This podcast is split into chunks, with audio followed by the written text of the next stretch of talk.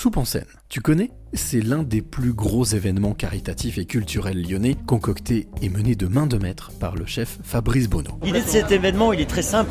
C'était pas embrasant, c'était pas, c'était autour d'une table. Lors de la dernière édition, j'ai pu parler avec celles et ceux qui organisent et font vivre cet événement depuis 11 ans. On a parlé euh, valeurs, humanité et ainsi de suite. Et il m'a fait part de son projet.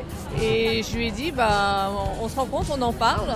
Et du coup, bah, ça fait ma neuvième édition avec lui sur Soupe en scène. J'aime cette action, ça me touche. Échange, confidence, sourire et partage sont les principaux ingrédients de cette recette qui fonctionne. Fabrice, quand j'ai rencontré Fabrice et qu'il était dans, dans le milieu de la générosité, bah, j'ai accepté de le suivre tout de suite. Quoi.